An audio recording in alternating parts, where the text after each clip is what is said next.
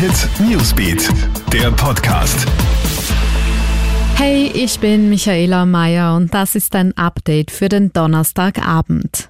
Good News zu den Corona-Zahlen bei uns in Österreich. Aktuell gibt es bundesweit nur mehr 2786 aktive Corona-Erkrankungen. Die Zahl hat sich damit zu gestern um 300 Erkrankte reduziert. Insgesamt jemals positiv auf das Coronavirus getestet wurden in Österreich Stand heute 15.000 Menschen. Allerdings sind knapp 11.700 Betroffene wieder gesund. Der bisherige Weg in Österreich war ein sehr guter. Die erste Etappe haben wir sehr gut geschafft, weil wir die richtigen Maßnahmen zum richtigen Zeitpunkt gesetzt haben und die Bevölkerung großartig mitgemacht hat, sagt Gesundheitsminister Rudolf Anschober.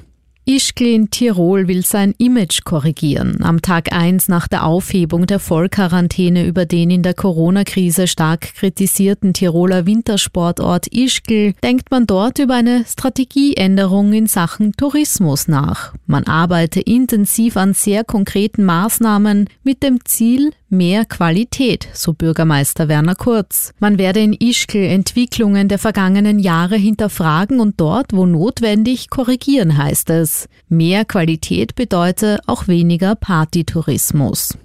Und Wien unterstützt nun die Fiaker. Aufgrund der Corona-Krise haben die Fiaker ja seit Wochen keine Einnahmen. Sie fürchten um ihre Existenz. Die Stadt Wien hilft nun und kündigt ein Futtermittelpaket an. Damit solle den Fiakern, die ein wichtiges Wiener Wahrzeichen sind, geholfen werden, sagt Bürgermeister Michael Ludwig. Die Sachvergütung beträgt 250 Euro pro Pferd und Monat. Konkret werden Futter, Einstreu und die regelmäßige Hufpflege der Pferde bezahlt. Abgewickelt wird das Hilfspaket über die Wiener Wirtschaftskammer. In Wien gibt es aktuell 21 Fiakerunternehmen mit insgesamt rund 300 Pferden.